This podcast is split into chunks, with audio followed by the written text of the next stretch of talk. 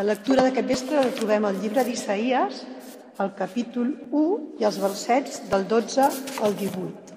I diu així la paraula de Déu.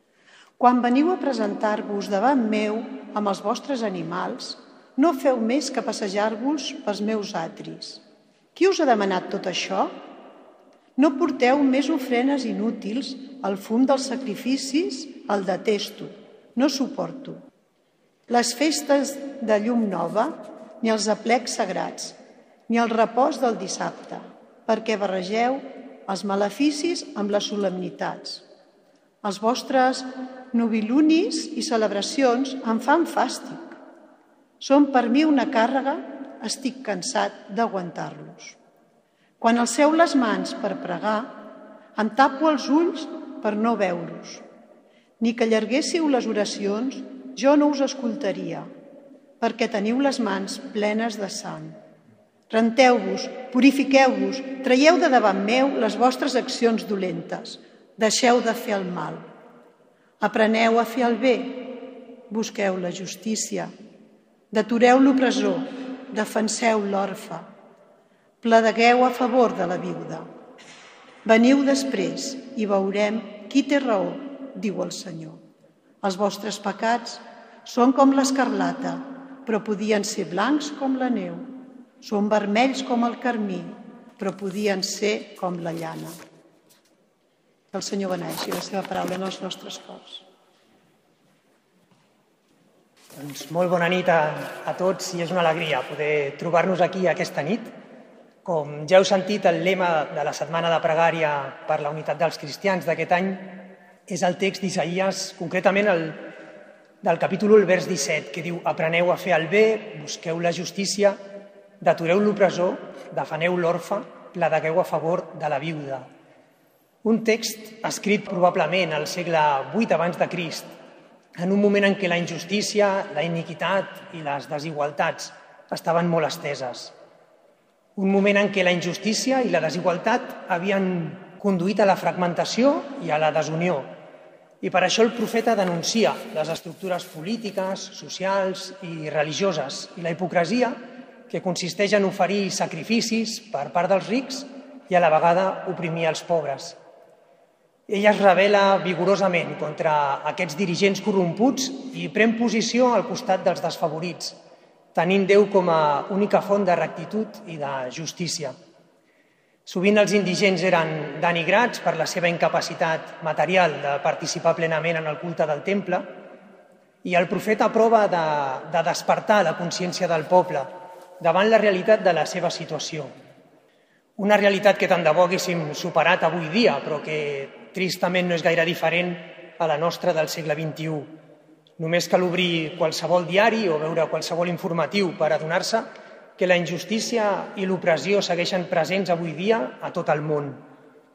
Pensava en la celebració del Mundial de Futbol a Qatar, que acabem de viure, on mai sabrem la quantitat de treballadors migrants sense drets que hauran perdut la vida en la construcció dels estadis, per no parlar dels, dels constants abusos contra els drets humans més elementals que es produeixen en aquest país, però tots, jo el primer, hem seguit el Mundial com si no passés res, mirant cap a un altre costat, celebrant la victòria de Messi o celebrant la victòria del Barça, a Aràbia Saudí, la setmana passada.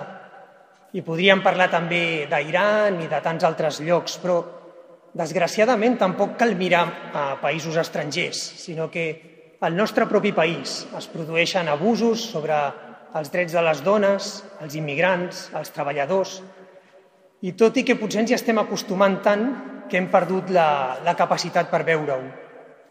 No només és un problema dels dirigents, també és un problema nostre. I us volia posar un exemple d'aquesta pèrdua de capacitat per veure el que passa al nostre voltant, que potser recordareu perquè va tenir bastant ressò farà un any. Al mes de gener es va publicar la notícia de la mort d'un fotògraf, René Robert, en un carrer de París. I la mort d'aquest home podria ser una més de les que passen cada dia a París i a tot el món, si no fos perquè aquest home de 84 anys va passar 9 hores caigut a la vorera del carrer sense que ningú li prestés ajuda. El dimecres 19 de gener del 2022, sobre les 9 de la nit, Robert feia el seu passeig nocturn habitual pel barri de la plaça de la República on vivia, un dels centres neuràlgics de París, un lloc concorregut i bulliciós, davant el número 89 del carrer Turbigó va caure a terra i es desconeix si només van sopegar o si va patir un mareig i allà va quedar entre una botiga de vins i una òptica. Paralitzat i a la vista dels parisencs que tornaven a les seves cases corrents de treballar i els passejants que anaven i venien dels restaurants o dels cafès de la zona, els turistes, etc. A les 6 del matí de l'endemà algú el va veure i va trucar als bombers. Massa tard. Havien passat 9 hores des de la caiguda.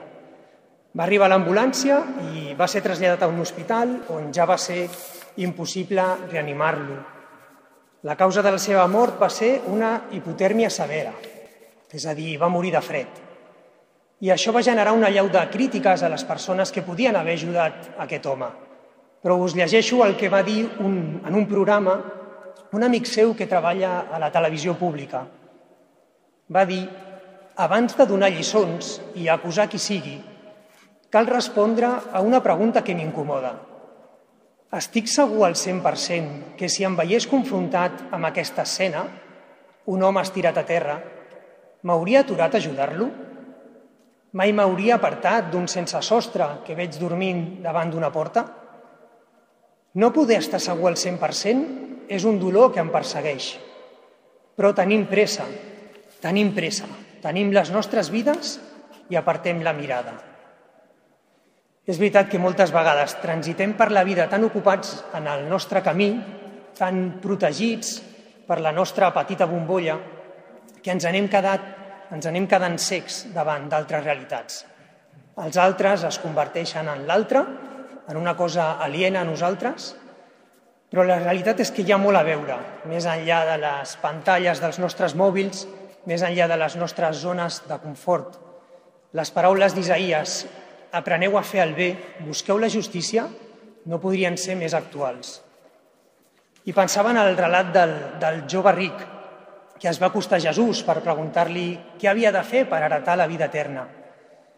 Ell estava convençut que n'hi havia prou amb ser una persona respectable i que ell sempre ho havia estat.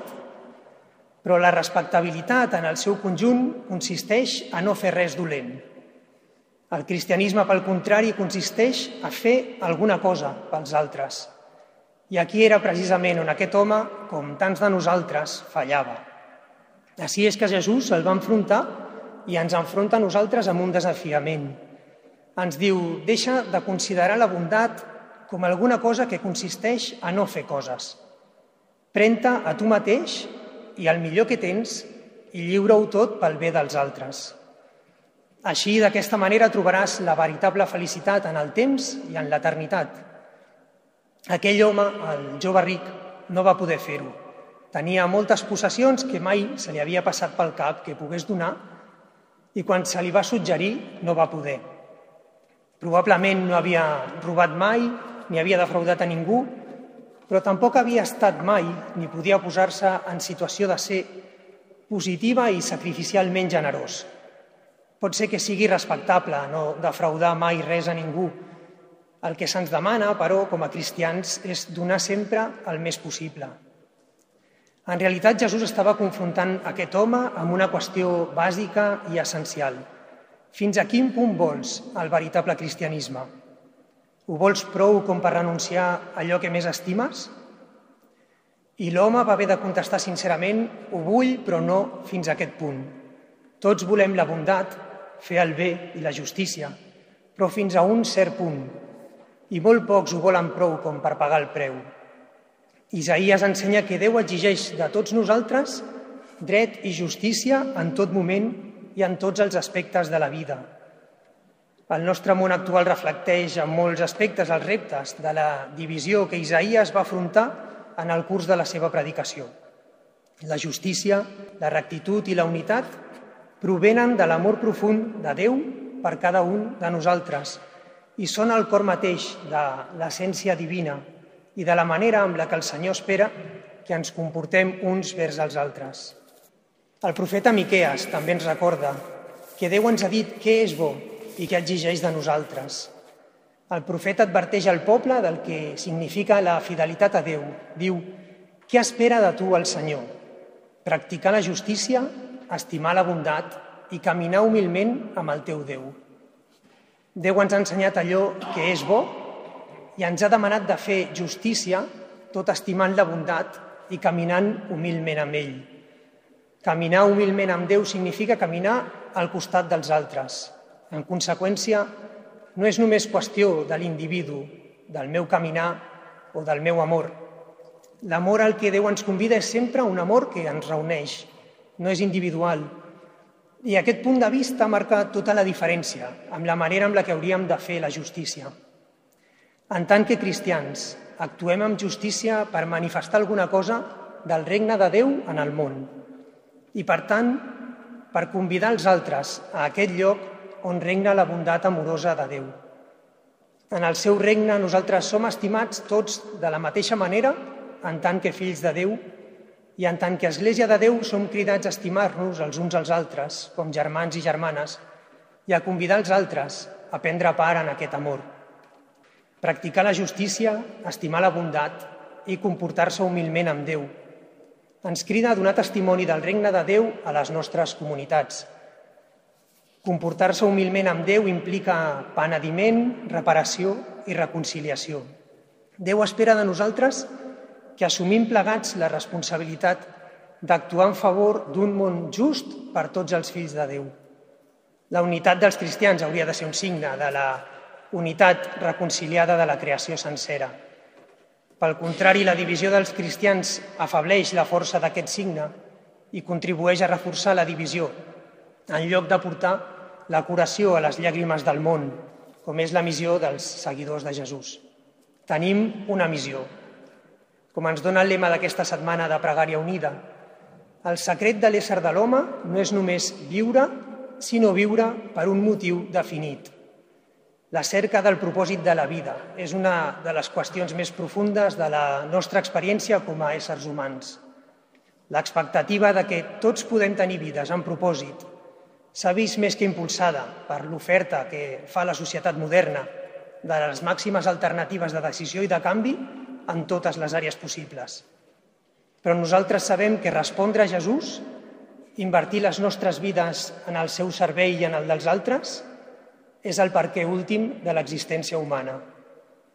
Tota esperança de trobar un propòsit fora d'aquest acabarà en res. Serà una pèrdua de temps. Quan arribin al final, entendran que van estar molt ocupats a no fer res, va advertir Sèneca fa segles. No esperem al final de les nostres vides per descobrir que ens van perdre el més important. Només Crist pot donar-nos un sentit en el que fem que resplendeix cada segon i cada centímetre de les nostres vides. Ell ens desafia, inspira, reprèn i exhorta ni per un moment ens podem conformar amb lo còmode, mediocre, banal i avorrit. Ell sempre ens impulsa a anar més alt, més profund i més lluny. Així que, com llegim a la carta als Colossencs, al capítol 3, els versos 23 i 24 diuen «Sigui quin sigui el vostre treball, feu-lo d'acord pel Senyor i no pels homes, sabent que el Senyor us donarà en recompensa la seva herència». L'amo a qui serviu és el Crist. Que el Senyor us beneixi.